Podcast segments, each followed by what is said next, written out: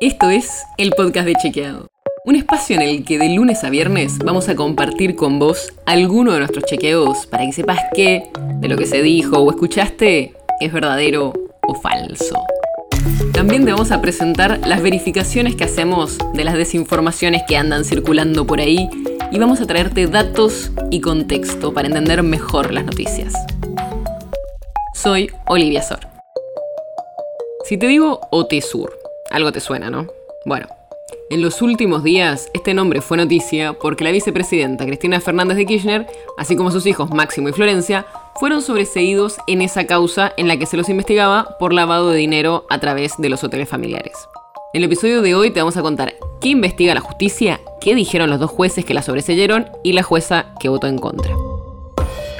Y sí, el sistema judicial es bastante complicado y muchas veces escuchamos de los idas y vueltas de las causas entre distintos jueces y tribunales, así que vamos a tratar de entender qué significa todo esto. Primero, ¿cuál era la causa? La causa investigaba algo que publicó el diario La Nación en 2013 y que denunció en la justicia la diputada electa Margarita Stolbizer. Según la denuncia, la empresa Otesur, que controla el hotel Alto Calafate, recibió dinero de las empresas de Lázaro Báez por el alquiler de habitaciones que no fueron usadas. Y Lázaro Báez es el empresario que hizo varias obras de infraestructura durante el kirchnerismo y fue condenado por lavado en otro expediente, el que se conoce como la ruta del dinero K.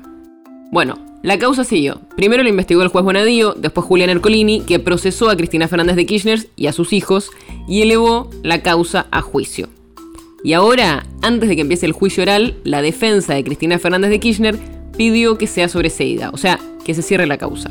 En general, esto pasa antes de que se decida que la causa vaya al juicio, o en todo caso, después del juicio oral y público, el tribunal puede absolver a los acusados.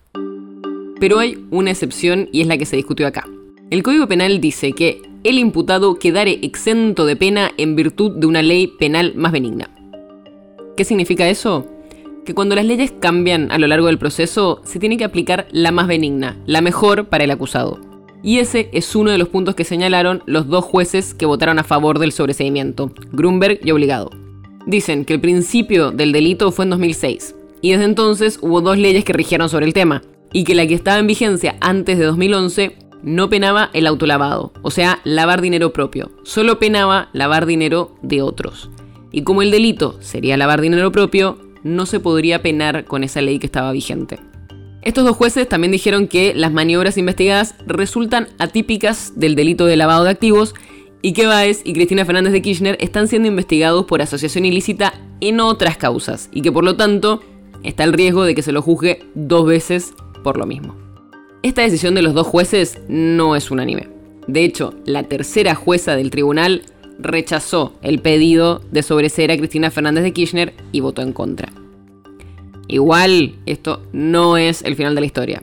El fallo puede ser apelable a otras instancias, así que probablemente vuelva a discutirse. El podcast de Chequeado es un podcast original de Chequeado, producido en colaboración con Posta.